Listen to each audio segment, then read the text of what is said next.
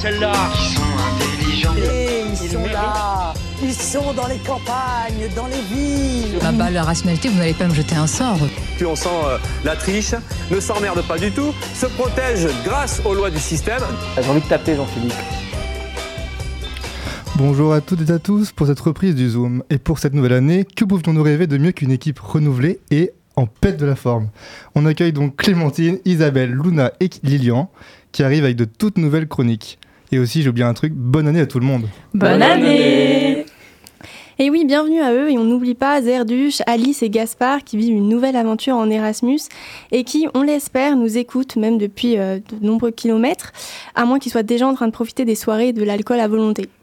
Et sinon, au programme, euh, qu'est-ce qu'on écoute aujourd'hui, Paul? Oui, effectivement, courage à leurs petits foies qui vont prendre très très cher un peu pendant leur séjour. Pour cette reprise, donc, le programme est plutôt très chargé. Pour commencer l'émission, on retrouve Shiraz avec son Flash Info. Ensuite, Timoun nous emmènera du côté d'Israël où le gouvernement prend un virage plus à droite que jamais. Et cette semaine, Paul, c'est toi qui te charges de la chronique politique nationale en remplacement de Luna, partie manifestée. Yes, girl. Tu nous parleras du congrès du Parti Socialiste qui se déroule en ce moment. Ensuite, ce sera à ton tour, Esther, de répondre à une question que les auditeurs et auditrices t'ont posée, mais chut, je ne vais pas spoiler. Ce sera ensuite au tour de Manon de nous décrypter une phrase prononcée par le Premier ministre japonais. Ce sera alors au tour de Clémentine avec sa chronique culturelle sur le livre de Harry de Sussex. Lilian se penchera sur l'exercice d'une devinette. Oui, parce que c'est un mec drôle, vous allez voir. Et pour terminer, Isabelle nous emmènera dans les archives du Pérou et Mathilde nous parlera écologie comme à son habitude. Il est 17h01, vous êtes sur les ondes de Radio Pulsar et c'est le Flash Info qui commence. Coopérer dans un monde fragmenté, c'est la devise de cette nouvelle édition du forum de Davos qui s'est ouvert ce lundi. Et elle représente, à vrai dire, plutôt bien la situation actuelle entre la guerre en Ukraine, les retombées de la pandémie du Covid-19, les conflits commerciaux entre la Chine et les États-Unis, la géopolitique a été mal mise.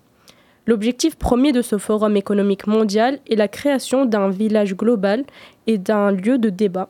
Cependant, cela semble une lointaine utopie. C'était pourtant bien euh, ce que promouvait son fondateur Klaus Schwab lors de la toute première édition en 1971. Néanmoins, le modèle de mondialisation semble aujourd'hui dépassé au vu des nombreuses critiques qui émergent. D'ailleurs, près de 300 manifestants étaient réunis à Davos avant même l'ouverture officielle du sommet. Ils pointent du doigt l'entre-soi apparent de cette réunion perçue comme un club élitiste. La directrice d'Oxfam, invitée à Davos, a par ailleurs mis en lumière les inégalités sociales grandissantes et la concentration toujours plus élevée des richesses, conduisant selon elle à une menace. Le Pérou est en crise. Depuis l'arrestation et la destitution le, 17, le 7 décembre du président Pedro Castillo, accusé de tentative de coup d'État et la passation de pouvoir à sa vice-présidente Dina Boluarte, les manifestants font rage dans le pays dénonçant un système corrompu. Le gouvernement a décrété samedi 14 janvier l'état d'urgence à Lima et dans trois autres régions pour une durée de 30 jours. Pour faire simple, cette mesure autorise l'armée à intervenir pour maintenir l'ordre et restreindre certains droits constitutionnels. Mais soyez patient puisqu'Isabelle vous apportera plus de détails sur le sujet tout à l'heure. Démission de la première ministre néo-zélandaise. Effectivement, Jacinda Ardern annonce sa démission non attendue pour le 7 février lors d'une réunion du Parti travailliste auquel elle appartient. Elle déclare, je cite, Pour moi, il est temps. Je n'ai tout simplement plus assez d'énergie pour 4 ans supplémentaires. Aujourd'hui a lieu le premier jour de mobilisation contre la réforme des retraites. Huit syndicats et cinq mouvements représentant la jeunesse ont appelé à défiler et à faire grève contre le projet du gouvernement. Plusieurs perturbations dans le secteur des transports et de l'éducation ont vu apparaître plus de 500 000 manifestants dans les rues. En tout, il y a eu des rassemblements dans 215 à 250 villes, dont deux manifestations dans la Vienne.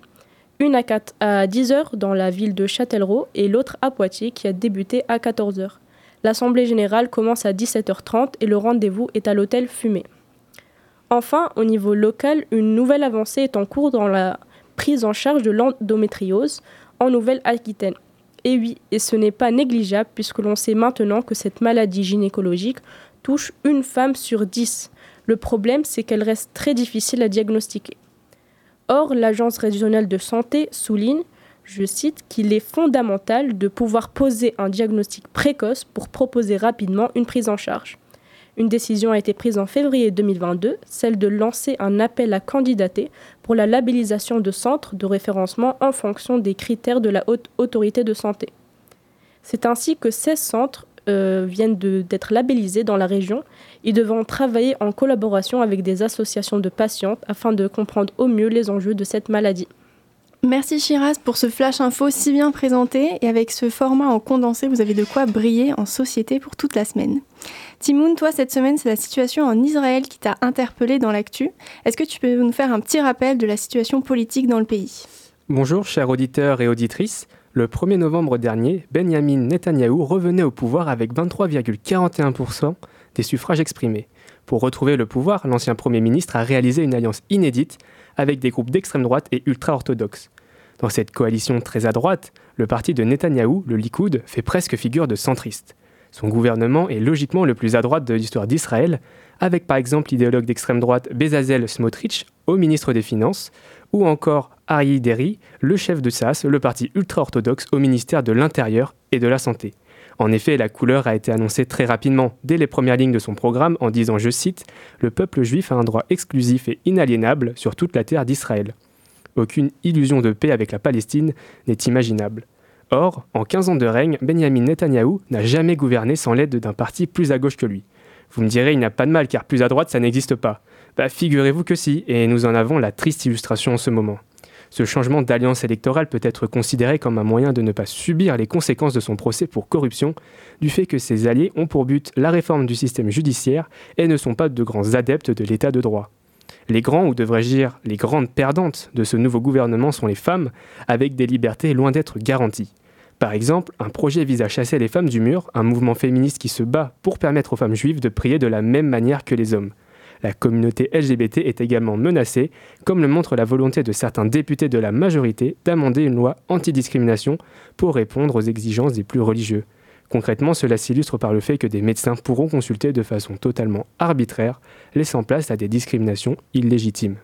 Mais comment réagit le peuple israélien face à ça? En tout cas, il ne reste pas inactif. Samedi dernier avait lieu la manifestation qui a regroupé environ 70 000 personnes à Tel Aviv pour contester contre le pouvoir en place.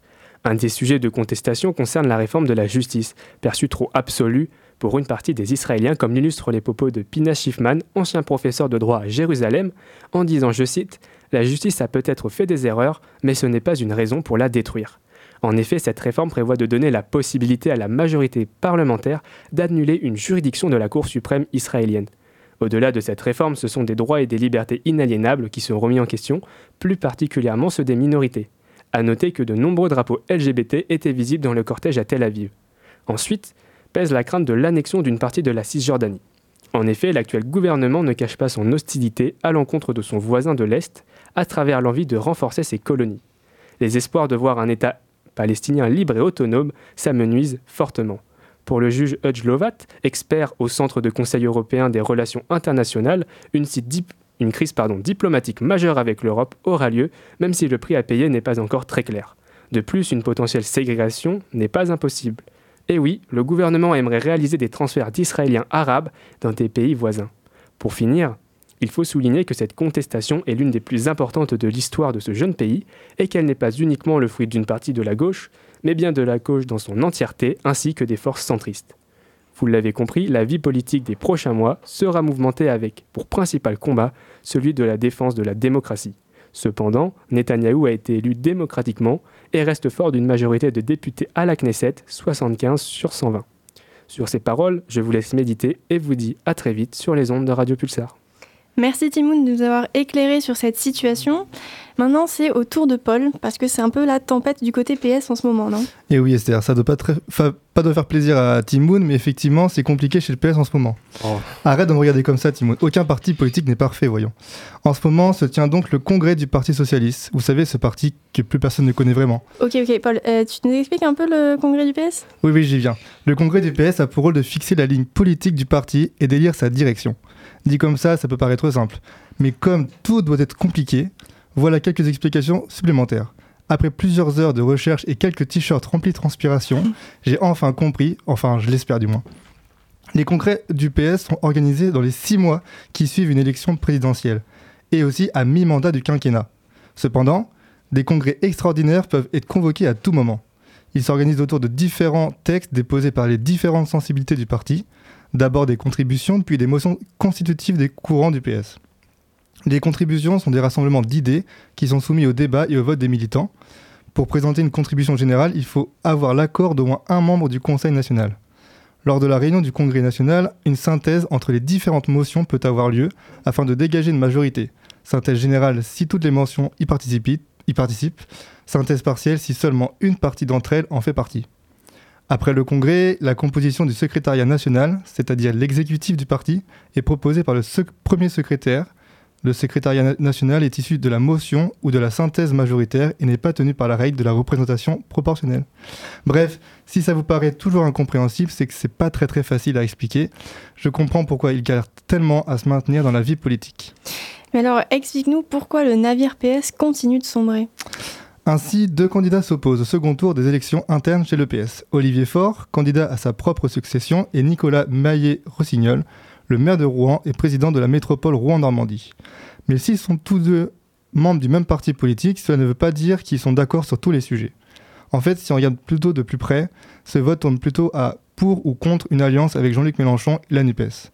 Olivier Faure pense que sans l'alliance parlementaire, le PS serait définitivement mort et enterré. De son côté, Nicolas Maillé-Rossignol reste beaucoup plus méfiant envers la NUPES qui pense que le PS n'est qu'un valet de la France insoumise et estime que même s'il faut être allié, il ne faut pas toujours s'aligner avec Jean-Luc Mélenchon. Ainsi, si les électeurs ont refusé d'abandonner totalement le groupe de la NUPES en ne permettant pas à Hélène Geoffroy de parvenir au second tour, ils doivent tout de même décider de leur degré d'appartenance à cette alliance. Et qu'en pense notre ancien président de la République? Juste une phrase permet de comprendre la prise de position de François Hollande. Je vais voter Maillé-Rossignol.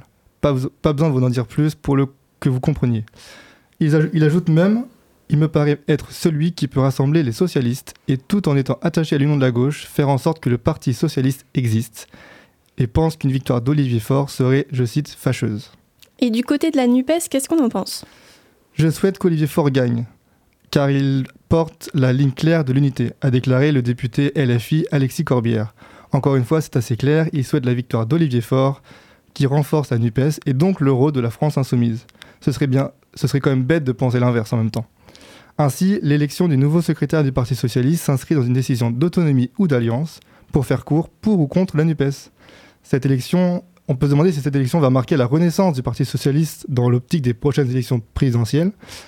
Mais il est encore trop tôt pour le dire. Et par, par contre, une chose est certaine, c'est que le Parti socialiste va devoir réussir à se mettre d'accord ses membres entre eux pour espérer pouvoir sortir de ses cendres. Tu m'as interpellé au début, Paul. réponds-moi, réponds-moi. Je vais te répondre en tant que militant socialiste et pas chroniqueur. Bah déjà, moi, je suis content de ce congrès parce que pour une fois, on parle des socialistes. Voilà. Ça, c'est toujours ça.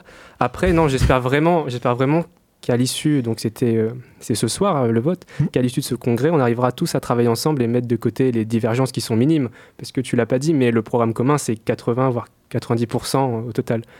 Mais après j'ai un peu du mal avec euh, la politique d'Olivier Faure, pas forcément l'alliance avec la NUP, quoique se, se vendre à Jean-Luc Mélenchon n'était peut-être pas la meilleure idée, mais ça ça m'appartient.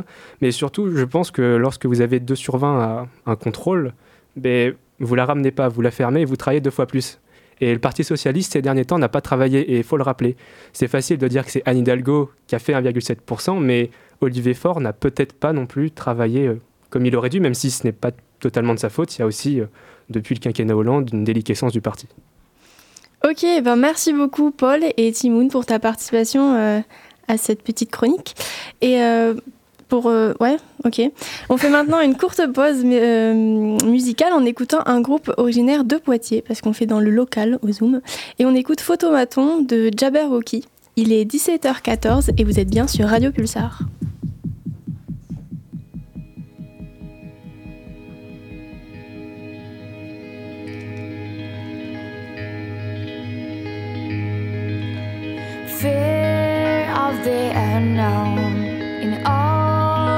Your feelings, no one can save you.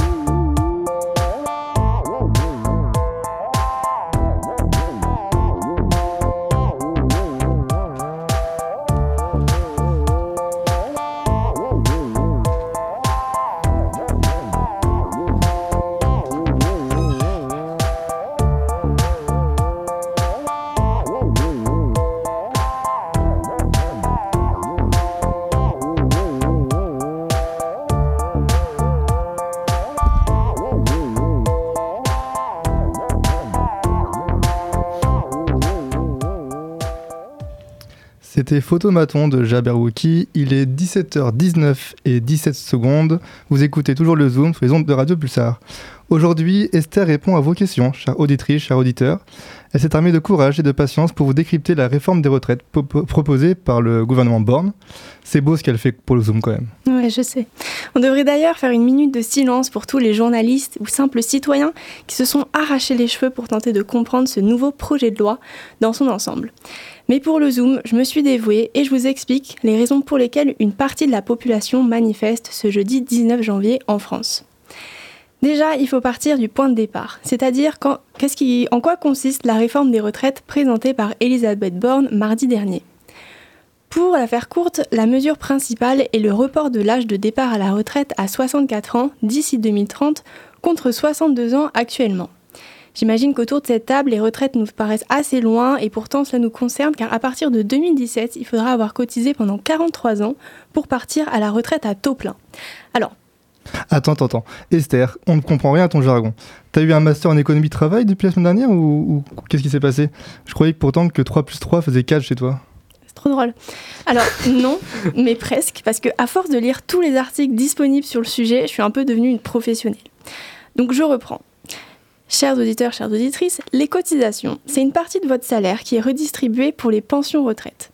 Dès que l'on travaille, nous ou notre employeur cotisons pour la retraite et la cotisation est définie en fonction du salaire que l'on perçoit. Donc les cotisations versées chaque année servent à payer les pensions des retraités de la même année. En gros, si vos parents travaillent en ce moment, c'est pour payer la retraite de papy-mamie qui se la coule douce sur la côte d'Azur. Je rigole, mamie je t'aime. Bref, lorsque l'on arrive à la retraite, notre pension est calculée en fonction de nos revenus, de l'âge auquel on est parti et du nombre d'années passées à travailler. Jusque-là, ça va? Ça va. Ok, parce que accrochez-vous, Elisabeth Borne, alias Madame 49.3, a aussi proposé la fin des régimes spéciaux, par exemple pour les cheminots de la SNCF ou bien de la Banque de France. Le gouvernement veut aussi revaloriser les petites pensions afin qu'elles représentent 85% du SMIC, soit environ 1200 euh, euros. Maintenant qu'on sait comment fonctionne le système des retraites, je pense que les auditeurs et auditrices aimeraient bien savoir qui soutient la réforme et du coup qui est contre aussi. Alors sur ce point, il n'y a pas trop de surprises. On constate que les personnes favorables à la, à la réforme sont des personnes extérieures à la tranche d'âge 50-64 ans. Et breaking news, il y a une forte approbation chez les sympathisants de Renaissance, avec 71%, 49% de pour du côté des républicains, qui portent notamment la réforme Touraine, et également les anciens retraités sont plus favorables à la réforme que les actifs, 46% contre 24%, et les cadres plus favorables que les ouvriers, 41% contre 17%. Disons que la droite se retrouve bien dans ses valeurs économiques de la réforme, puisque son but premier, c'est de réduire la part du budget de l'État alloué aux retraites avec des retraités qui partiront plus tard. Puis ensuite de repasser en dessous du seuil des 3% de déficit d'ici 2027 et ainsi, je cite, financer des baisses d'impôts pour les entreprises. Fin de citation. Et elle en pense quoi la gauche? Eh bien là encore, euh, rien de très surprenant. La gauche ne kiffe pas la réforme. Dans son programme aux législatives, la NUPES proposait de rétablir la retraite à 60 ans à taux plein, avec 40 annuités de cotisation. La coalition de gauche est donc fermement opposée au report de l'âge de départ souhaité par le gouvernement. Les huit principaux syndicats français, CFDT, CGT, FO, etc., mais aussi des syndicats étudiants, ont appelé à une première journée de manifestation et de grève le 19 janvier. Il faut remonter à 2010 pour voir les centrales syndicales se mobiliser ensemble lorsque la réforme Verse, entrée en, en vigueur en juillet 2011, avait déjà décalé l'âge de départ à la retraite de 60 à 62 ans. L'ensemble de la gauche compte se mobiliser aux côtés des syndicats et veut surtout incarner l'opposition au gouvernement sur ce projet. La NUPES prévoit une série de meetings et de manifestations aux côtés des syndicats avant de se lancer dans la bataille parlementaire début février. Les plus récents sondages révèlent qu'une majorité de Français se positionnent contre une réforme des retraites. Selon un sondage ELAB pour BFM TV, réalisé après les annonces et l'interview télévisée d'Elisabeth Borne, le 10 janvier 2023, près de 6 Français sur 10, soit 59%, sont opposés à la réforme des retraites. Ce qui est dénoncé, c'est une réforme brutale et injuste qui fait passer l'économie du pays avant ses citoyens. La députée Europe, Europe Écologie Les Verts, Sandrine Rousseau, a déploré une réforme de classe sociale extrêmement grave, d'inégalités incroyables, ainsi qu'une réforme climaticide qui fonde tout sur la croissance. Du côté du RN, il y a aussi une forte opposition à cette réforme car son électorat est en partie composé des classes populaires et ouvrières qui seront les premières touchées par la réforme. Voilà, c'était mon rôle de vulgarisatrice de l'info qui est terminé aujourd'hui et j'espère que ces quelques, minutes vous auront éclairé sur le sujet épineux des retraites. Merci Esther pour ta chronique de vulgarisation politique. Perso, si j'ai bien compris une chose, c'est que c'est la mouise. Je pense que je vais fuir à l'autre bout de la planète et vivre en totale autarcie pour échapper à cette réforme. Pas trop envie de bosser dans mon cercueil perso. Maintenant, Manon, tu nous emmènes du côté de l'Asie pour nous expliquer que tout ne va pas très bien non plus. Et eh oui, quelle surprise, le monde va mal. Non, en vrai, j'abuse, il faut pas être trop pessimiste. Allez, c'est parti, je vous emmène pour un tour des actus politiques d'Asie et on commence par la Corée du Sud. C'est dans le cadre d'un renforcement des relations entre Séoul et Abu Dhabi que le président Yoon Suk-yeol s'est rendu aux Émirats arabes unis la semaine dernière. Ce qui marque vraiment cette rencontre, c'est la décision du président Zayed Al Nahyan d'investir 30 milliards de dollars dans le pays du matin calme. Ah oui, quand même. Et euh, dans quel but? Cette coopération stratégique s'articule autour de quatre domaines clés. L'énergie nucléaire, l'énergie plus généralement, l'investissement et la défense. On peut également noter la volonté d'investir, dans une moindre mesure quand même, dans la santé et la culture. Comme le président de la Corée du Sud l'explique, cette coopération bilatérale est un point de départ important pour avancer vers un partenariat stratégique fort, insistant sur le fait que les champs de coopération entre les deux pays sont infinis. Fin de citation. Donc une relation qui semble idyllique en fait. Exactement. tu parlais du domaine de la défense euh, là tout de suite et mon petit doigt me dit que le voisin nord-coréen ne reste pas tranquille ces jours-ci. Eh oui, merci pour cette magnifique transition. La Corée du Nord a réaffirmé la semaine dernière ne pas vouloir compromettre sa souveraineté. Alors avant de développer sur les raisons de cette affirmation, il faut que je vous fasse un petit point historique pour bien comprendre les enjeux. La Corée, incluant les territoires du Nord et du Sud, a été sous plusieurs dominations au cours de son histoire. L'Empire de Chine, le Japon, la Mandchourie, etc., etc. Et donc en 1953, à la fin de la guerre de Corée, Kim Il-sung, le grand-père de Kim Jong-un, impose la doctrine Juche qui peut se traduire par le terme de souveraineté en français. Mais c'est pas normal de revendiquer la souveraineté pour un État? Ah bah si, c'est tout à fait normal. Mais pour Kim Il-sung, il y a vraiment cette idée d'indépendance totale du pays. Euh, et les conséquences, on les connaît aujourd'hui.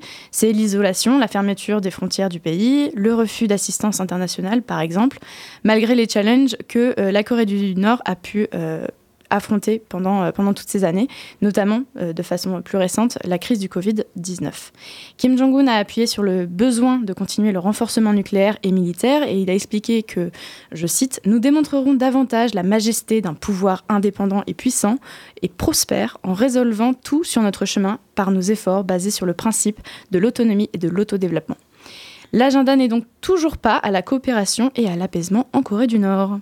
Et qu'est-ce qui se passe en dehors de cette péninsule coréenne Selon les Nations Unies, même si la population mondiale devrait continuer d'augmenter, la région d'Asie de l'Est et d'Asie du Sud-Est devrait décliner d'ici 2050, incluant le Japon et la Corée, donc ça on le savait déjà, mais surtout, et grande surprise, la Chine.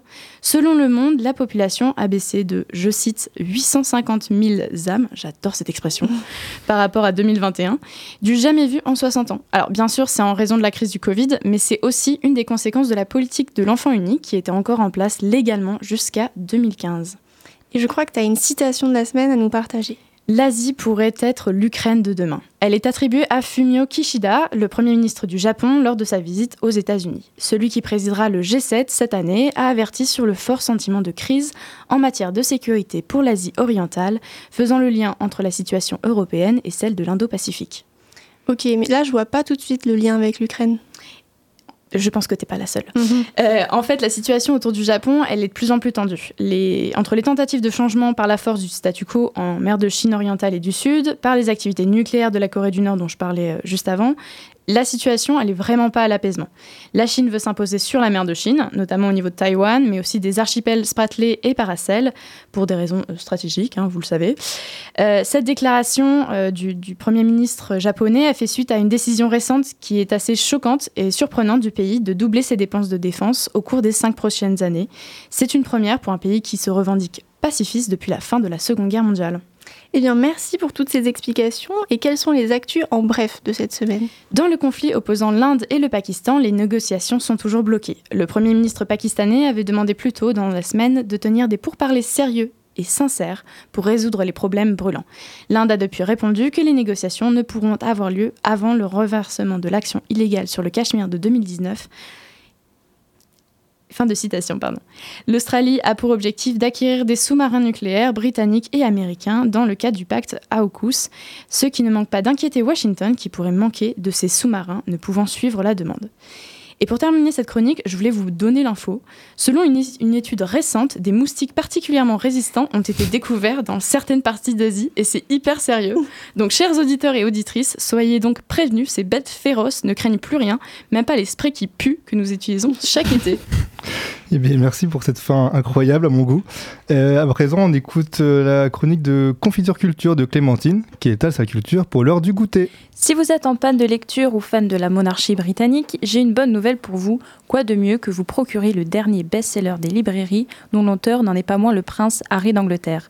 Ce dernier a publié ses mémoires, intitulées Le suppléant, qui connaissent déjà un démarrage fulgurant avec plus de 1,4 million d'exemplaires vendus, et ce, dès le premier jour de sa sortie, le 10 janvier. Mais pourquoi un tel engouement autour d'une autobiographie? Alors, pas n'importe quelle autobiographie, justement. Pour piqûre de rappel, le prince Harry, duc de Sussex, a divorcé avec la monarchie britannique en 2020 pour s'exiler aux États-Unis avec sa femme Meghan Markle et vivre en retrait de leurs obligations royales. Il faut donc bien garder à l'esprit que c'est depuis cet exil et ce ressentiment envers son ancienne vie à Buckingham qu'il nous publie ses mémoires. Alors beaucoup de choses sont dites dans ce livre. Il raconte une adolescence marquée par la drogue et l'alcool, et ce n'est non sans pudeur qui nous partage une description de son dépucelage avec une femme bien plus âgée derrière un pub, ou encore, ma préférée, l'anecdote longue de plusieurs pages de son pénis gelé lors d'un voyage en Antarctique. Ah oui, le prince n'a donc aucun filtre. Exactement, et il ne s'arrête pas là. Ce que l'on retient principalement de son livre, ce sont les critiques et attaques visant son frère William, mais aussi son père, le roi Charles III, sa belle-mère, désormais reine consort Camilla, ou encore sa belle-sœur Kate, réglant des comptes parfois vieux depuis plus de 20 ans. Je vais vous proposer une petite compilation de ces fameux conflits, et accrochez-vous, c'est digne d'un Disney. Donc nous avons Harry qui attaque sa méchante belle-mère lui reprochant d'avoir transformé son ancienne chambre de Buckingham en dressing après son déménagement. Sa belle-sœur Kate, quant à elle, aurait accusé Meghan d'avoir emprunté son gloss sans autorisation. Nous avons aussi William, le frère, qui aurait piqué une crise de jalousie à Harry pour avoir eu le droit de garder sa barbe lors de son mariage, tandis que lui devait la raser lors du sien. Et enfin, le prince, le prince mentionne également comment William et Kate ne lui ont pas offert de cadeau à lui et sa femme pour Pâques. Enfin bref, à travers tous ces enfantillages, Harry regrette d'être considéré comme la roue de secours, ou je dirais plutôt le roue de secours, en, décrivant comment le, en, en, se décrivant comme le vilain petit canard de la famille royale. Je le cite J'étais l'ombre, la doublure, le plan B. Wow. On aurait presque versé une larme devant tant d'injustice quand même. C'est vrai qu'avoir la chambre la plus petite de Buckingham devait être bien difficile. Mais sur une note plus sérieuse, une autre anecdote racontée par Harry dans ce livre a beaucoup fait parler d'elle, et ce jusqu'au Proche et Moyen-Orient. En effet, le prince révèle le nombre de personnes qu'il a tuées au cours de ses deux missions en Afghanistan. Je le cite Mon nombre est de 25. Ce n'est pas un nombre qui me remplit de satisfaction, mais je n'en ai pas honte non plus. Fin de citation. Il raconte avoir considéré ces personnes comme des pièces de jeu d'échecs retirées de la partie. Donc ce passage, il a valu une réponse d'un haut responsable taliban, Anas Akani, qui a déclaré vendredi dernier, je cite, Ceux que vous avez tués n'étaient pas des pièces d'échecs, c'étaient des êtres humains. Il vient même jusqu'à l'accuser de crimes de guerre. Donc, le, depuis, le prince a fait part à plusieurs reprises de son inquiétude pour sa sécurité. Eh bien, à peine un mois en 2023 et Harry est déjà dans le viseur des talibans. C'est vrai que la situation paraît assez insolite. Les scénaristes de The Crown doivent être en réunion d'écriture à l'heure où on parle. D'ailleurs, en parlant de The Crown et même de, la sortie de cette autobiographie, cela soulève cette question qui a déjà fait un peu débat en Grande-Bretagne sur toute cette euh, surexposition de la famille royale en général et cette sorte de voyeurisme qui en découle. On se souvient de l'interview choc accordée à Oprah Winfrey en mars, 2020, en mars 2021, pardon, puis la série documentaire type télé-réalité intitulée Harry and Meghan diffusée sur Netflix il y a tout juste quelques semaines. Une étude très récente de Yugos montre que seulement 21% des Britanniques pensent que la principale motivation d'Harry est de donner sa version de l'histoire, tandis que le reste pense que c'est pour l'argent. En tout cas, peu importe ses motivations, Harry a réussi son pari de sortir de l'ombre de son frère William et de faire parler de lui pour le meilleur ou pour le pire. Eh bien, moi, j'ai limite envie de venir anglais pour, euh, pour en savoir plus. Je suis pas très monarchie, mais là, là ça devient incroyable. C'est intéressant. On fait maintenant une petite pause en écoutant Facing the World de Polar Moon. Il est 17h34 et vous êtes toujours sur les ondes de Radio Pulsar.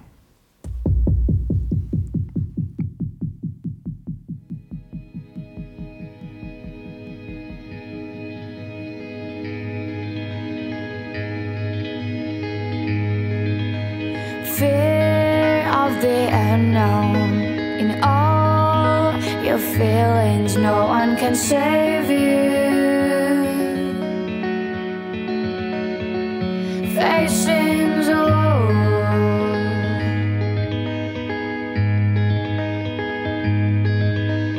Fought into your own trap. Innocent and guilty, but it will feel cold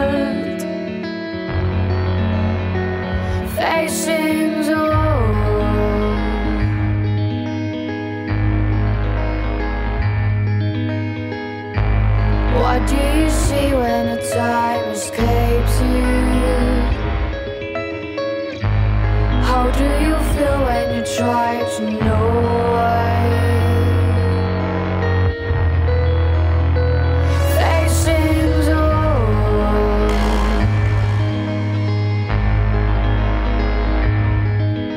And now the last drums stay in the background.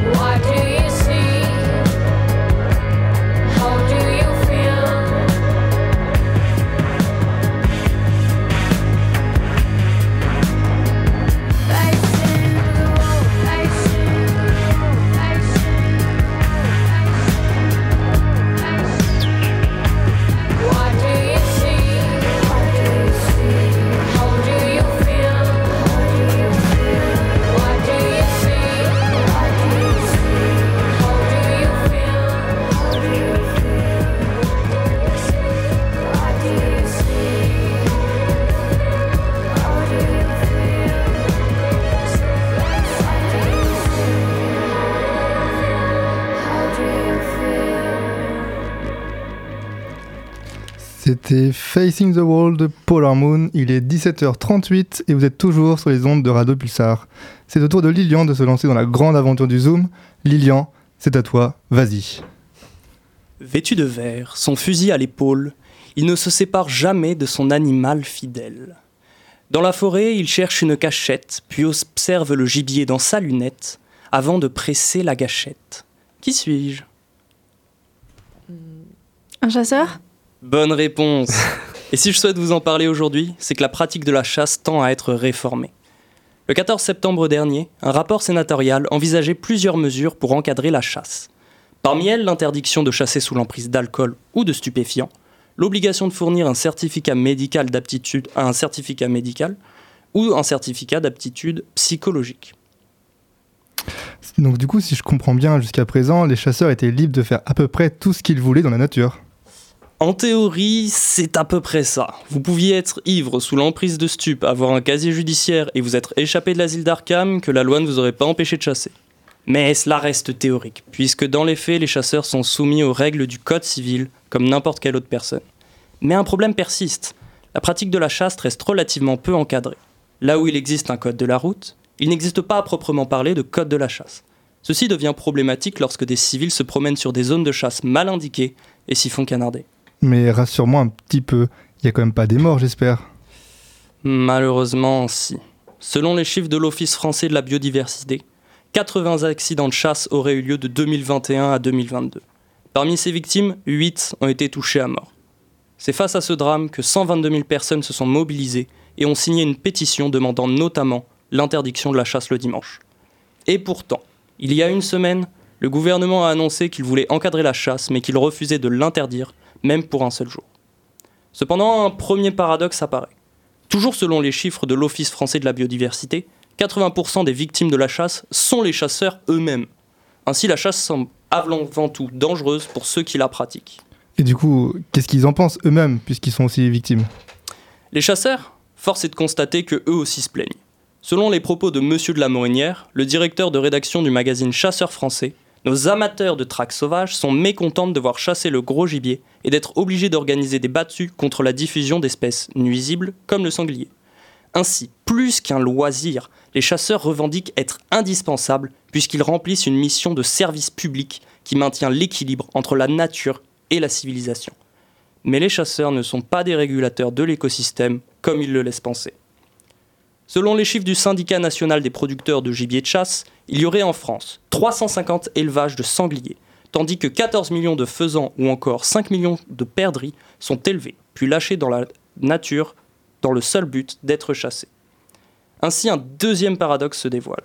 Si les chasseurs souhaitent mettre fin à l'expansion de des espèces nuisibles, pourquoi continuer à les élever pour la chasse? Donc, du coup, si j'ai bien compris, on fait naître des animaux qu'on relâche dans la nature pour après les tuer. Mais c'est pas un peu dangereux du coup de les lâcher dans la nature comme ça alors qu'ils n'ont jamais été confrontés au, à la biodiversité? Eh oui, Paul, les dangers sont nombreux. En plus de perturber l'équilibre de l'écosystème, les animaux lâchés dans la nature peuvent devenir dangereux. C'est par exemple le cas des sangliers que les éleveurs croisent avec des cochons pour augmenter leur reproduction. Mais comme vous pouvez l'imaginer, une fois dans la nature, notre cochon glier continue de se reproduire provoquant une invasion de cette espèce pourtant nuisible. Plus que de nous protéger des sangliers et d'autres espèces nuisibles, les chasseurs semblent être la source de ces invasions dangereuses pour l'homme. Évidemment, ne mettons pas tous les chasseurs dans le même panier. Il y a peut-être un bon et un mauvais chasseur. Mais tant qu'ils ne lâcheront pas leurs fusils et continueront l'élevage du gibier, les invasions de cochons gliés et les accidents ne cesseront de se multiplier. Eh bien, merci bien, ça montre encore une fois que le gouvernement n'écoute pas vraiment ce qu'on a à lui dire. Et Isabelle, maintenant, tu voulais nous parler du Pérou, ce pays d'Amérique latine qui est depuis quelques jours au proie de manifestations très violentes. Il y a quelques jours, l'état d'urgence a été décrété dans plusieurs régions du fait des manifestations, alors que celles-ci étaient déjà très réprimées. On compte même 42 morts au moins depuis début décembre. Est-ce que tu peux nous dire qu'est-ce qui est à l'origine de ces manifestations? Eh en décembre dernier, l'ancien président du Pérou, qui s'appelle Pedro Castillo, qui est un instituteur et syndicaliste issu de la gauche radicale, a été destitué du fait de six enquêtes pour corruption à son égard. Lorsqu'il est écarté du pouvoir, on en est quand même à la troisième tentative de destitution à son égard, et il a tenté d'entraver le processus avec une tentative d'auto-coup d'État, une chose euh, qu'on voit certainement pas tous les jours. Maintenant, la présidente, c'est Dina Boluarte, qui était sa, euh, vice-présidente à l'époque, et euh, elle est loin de faire l'unanimité. Elle est notamment accusée de trahison par les manifestants qui exigent sa démission. Il faut également savoir qu'une enquête a été ouverte par le parquet péruvien pour génocide, et cette enquête vise euh, la présidente Dina Boluarte et plusieurs hauts responsables. Donc le Pérou, c'est un pays qui a connu de nombreux troubles politiques avec des périodes très violentes, par exemple avec une période de dictature militaire ou encore des guérillas. Est-ce qu'en fouillant les archives, tu as trouvé un parallèle avec la situation actuelle? Et oui, j'aimerais vous parler de Fujimori, qui a été président du Pérou de 1990 à 2001 et dont la présidence fait écho par certains aspects à la situation actuelle. Euh, il faut savoir que Fujimori est issu d'une minorité qui sont les Péruviens d'origine japonaise et il a fondé sa candidature à la présidence sur la protection des droits des minorités ethniques. On peut rappeler que Pedro Castillo est issu de la campagne péruvienne et prétend représenter les populations autochtones. Mais si l'on peut classer Castillo à l'extrême gauche sur l'échiquier politique, Fujimori prend quant à lui des, positions ultralibérales radicales. Fujimori est relativement populaire à ses débuts, mais son mandat prend peu à peu des allures autoritaires.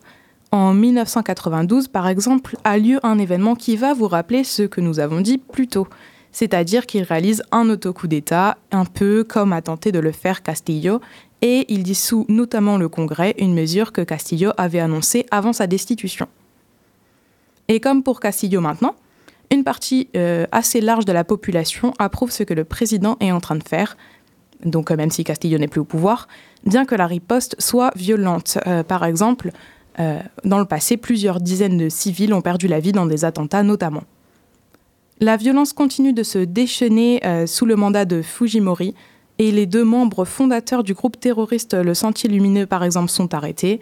Le président continue quant à lui sur sa lancée autoritaire et des événements très controversés se produisent. Ainsi, en 1997, par exemple, le président lance l'assaut sur l'ambassade du Japon à Lima contre les membres du mouvement révolutionnaire, d'un mouvement révolutionnaire qui y détient 71 otages. Et cela a lieu dans le cadre d'une crise qui avait commencé en 96. Le mouvement avait déjà fait plusieurs centaines d'otages lors d'une soirée de cette ambassade. Et donc Fujimori a été emprisonné pour crime contre l'humanité, c'est bien ça? Et oui, euh, Fujimori devient de plus en plus impopulaire jusqu'à sa fuite au Japon en 2001. Et il est par la suite placé sous un mandat d'arrêt international car il serait responsable de deux massacres à l'encontre du groupe terroriste Sentier Lumineux entre les années 1980 et 1990. Même s'il purgeait une peine de 25 ans de prison pour crime contre l'humanité, l'ancien président a été libéré de façon anticipée l'année dernière. Donc pour résumer, tout en étant issus de milieux politiques totalement opposés, Castillo et Fujimori ont agi sur certains points de façon très similaire. Et oui, ce sont tous les deux des personnages qui divisent. Le pays a connu de grands troubles pendant et autour de leur mandat et on peut effectivement identifier des éléments qui se répètent dans l'histoire du pays. Merci Isabelle pour ta première chronique parmi nous. Mathilde, tu voulais revenir sur la réforme des retraites, c'est ça? Mais c'est quoi vraiment le rapport avec l'écologie? Oui, exact. Esther, euh, comme tu nous l'as évoqué tout à l'heure, la réforme des retraites est très controversée. Eh bien, les, les écologistes sont plutôt unanimes. Cette réforme n'est pas la bienvenue. Ils étaient aussi dans la rue cet après-midi. Et oui, être écolo, ce n'est pas seulement protéger la richesse du vivant, savourer les doux rayons du soleil et oublier le vent frais de Poitiers sur son vélo. Être écolo, c'est se préoccuper du respect entre les êtres vivants et donc entre les êtres humains. humains. À moins de tomber dans l'individualisme du survivalisme, la préparation à la crise climatique doit se faire de manière solidaire, mais aussi suggère de revisiter nos manières de travailler comme de consommer. Je vais encore vous ressortir le rapport du GIEC, mais bon, on ne le rappelle jamais assez. Les activités humaines sont à l'origine de l'accélération du dérèglement climatique. Si le rythme d'exploitation des ressources planétaires n'est pas réduit drastiquement, on s'avance vers des catastrophes naturelles, comme cet été de plus en plus fréquentes. Le gouvernement réforme le financement de la retraite sans prendre en compte le contexte climatique et la nécessité de transformer nos modes de vie. Il continue à, euh, perpétuer un modèle de société sans sens, sans réflexion autour du lien entre travail, surproduction et surconsommation. De plus, la crise de sens du travail est de plus en plus forte. Il y a un an, Le Monde titrait un article Le rapport des jeunes au travail, une révolution silencieuse. L'article s'appuie sur un sondage de la société d'études YouGov pour le site Monster. 78% des 18-24 ans interrogés n'accepteraient pas un emploi qui n'a pas de sens pour eux. Cette montée de la lassitude vis-à-vis du travail, tel qu'il est aujourd'hui, s'est fait remarquer aussi sur TikTok sous le nom de la tendance de Quiet Kitty Quitting. Le quoi? Le quiet quitting, il faut excuser un peu mon accent. Une expression qui peut se comprendre comme le fait de faire le strict minimum au travail. Ne plus faire d'heures supplémentaires, éviter tout investissement hors contrat, ne pas répondre au téléphone en dehors des heures de travail. Ce phénomène a lieu un peu partout euh, dans le monde, comme en Chine, aux États-Unis ou encore euh, au Royaume-Uni. Nos chers compatriotes néolibéraux pourraient voir en ce mouvement un mouvement de feignantise, de flemme et d'assister. Mais la sociologue Danielle Linhart montre que les Français sont très attachés à leur travail, mais qu'ils se sentent de moins en moins reconnus, de moins en moins en phase avec euh, leurs valeurs et leur travail.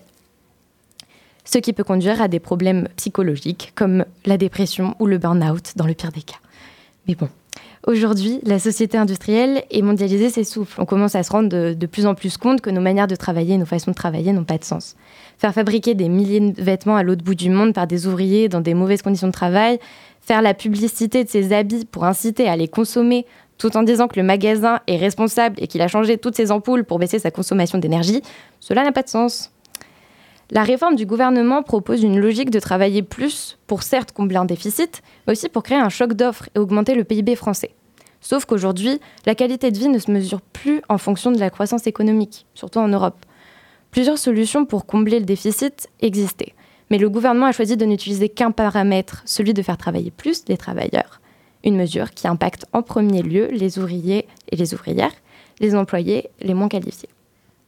Par contre, pas question de faire contribuer les retraités bien lotis qui constituent une partie de l'électorat de Macron ou de faire contribuer les multinationales et leurs super profits. Bref, ce projet de retraite, de retraite ne fait pas rêver et est, tot- est totalement à l'opposé d'un nouveau récit d'une société écologique juste et plus juste et résiliente face au dérèglement climatique. Pour Gabriel Mazzéolini, chargé de mobilisation des Amis de la Terre, derrière la question des retraites, la bataille se veut culturelle. C'est tout un enjeu de société qui se joue. Quelle est la forme du travail que l'on propose au-delà de ça? La réforme des retraites incite à se poser ces questions. Pourquoi on ne veut pas travailler plus longtemps? Comment vivre mieux Comment vivre euh, mieux au travail Comment vivre mieux avec de meilleures euh, relations au travail Face à la crise écologique, peut-être qu'il est aussi temps de diminuer le temps de travail pour mieux le répartir, pour moins produire, ou encore encourager les temps de travail concernant les choses essentielles comme euh, la cuisine, le bricolage, la couture, le jardinage. Mais surtout, laisser plus de temps pour favoriser l'engagement populaire, que ce soit la culture ou encore des projets colle- collectifs, pour retrouver un peu de lien social. Cette démarche est déjà en route. Je pense euh, justement au discours euh, qui s'est passé euh, il y a six mois, mais qui est toujours d'actualité, je trouve, des étudiants d'AgroParisTech, qui est une grande école d'agriculture et qui s'occupe de la souveraineté alimentaire, qui incitait à déserter le système, à rejeter les métiers de cadre qui soutiennent justement ce système. Ces diplômés sont aujourd'hui euh, apiculteurs, engagés dans des assauts pour lutter contre la bétonisation du vivant ou encore en train de participer au développement euh, d'une ferme collective. Ces solutions peuvent sembler euh, un peu folles, mais sincèrement, c'est la meilleure des manières de sortir d'un système encore plus fou, le capitalisme. Donc si ça vous tente, foncez ou juste mé- méditez ces petites idées qui sont clairement encore à développer. Eh bien, merci Mathilde. Grâce à toi, je pense qu'on va comprendre le lien entre écologie et réforme des retraites. Grâce au Zoom aussi. Un peu la. Je n'ai pas entendu parler ailleurs de ça encore. Le Zoom, c'est déjà presque terminé, mais avant ça, voici le petit agenda des événements à ne pas louper près de chez vous. Les 20 et 21 janvier 2023, participez au Salon du lycéen et de l'étudiant au Parc des expositions de Poitiers pour découvrir de quoi sera fait votre futur. Après la ville de Coimbra en 2022, destination Pavie, ville italienne liée d'amitié avec Poitiers. Si vous êtes un groupe de 2 à 6 personnes entre 18 et 30 ans et que vous souhaitez relever le défi de vous rendre dans la belle cité italienne avec des moyens de transport éco-responsables, la ville de Poitiers subventionnera le trajet jusqu'à 80% du budget total. Une bonne occasion donc de promouvoir les moyens de transport éco-responsables et la citoyenneté européenne. Les fins de candidature sont le 19 mars 2023. Et qui dit nouvelle année dit aussi bonne action. Vous pouvez par exemple participer à la collecte de sang sur le campus de Poitiers à partir du 30 janvier. Euh, et si pour vous, gérer vos déchets signifie jeter, alors venez à la conférence débat I'll Be le mercredi 25 janvier 2023 à 19h30 à la Maison des sciences de l'homme et de la société sur le campus de l'Université de Poitiers. Petit bonus, c'est un projet porté par Carmen Zouagui, étudiante en lettres Sciences Po. Pour vous inscrire, c'est sur maif-événement.fr slash dep pardon, 86. Le Zoom, c'est déjà terminé, mais on revient très vite sur les ondes de Radio Pulsar. Merci à la nouvelle équipe pour cette reprise, car il faut être courageux pour s'attaquer à l'actualité. En attendant, vous retrouverez le replay de l'émission sur le site de Radio Pulsar dès demain. Et surtout, n'oubliez pas les loulous, on n'est jamais mieux servi que par l'actualité.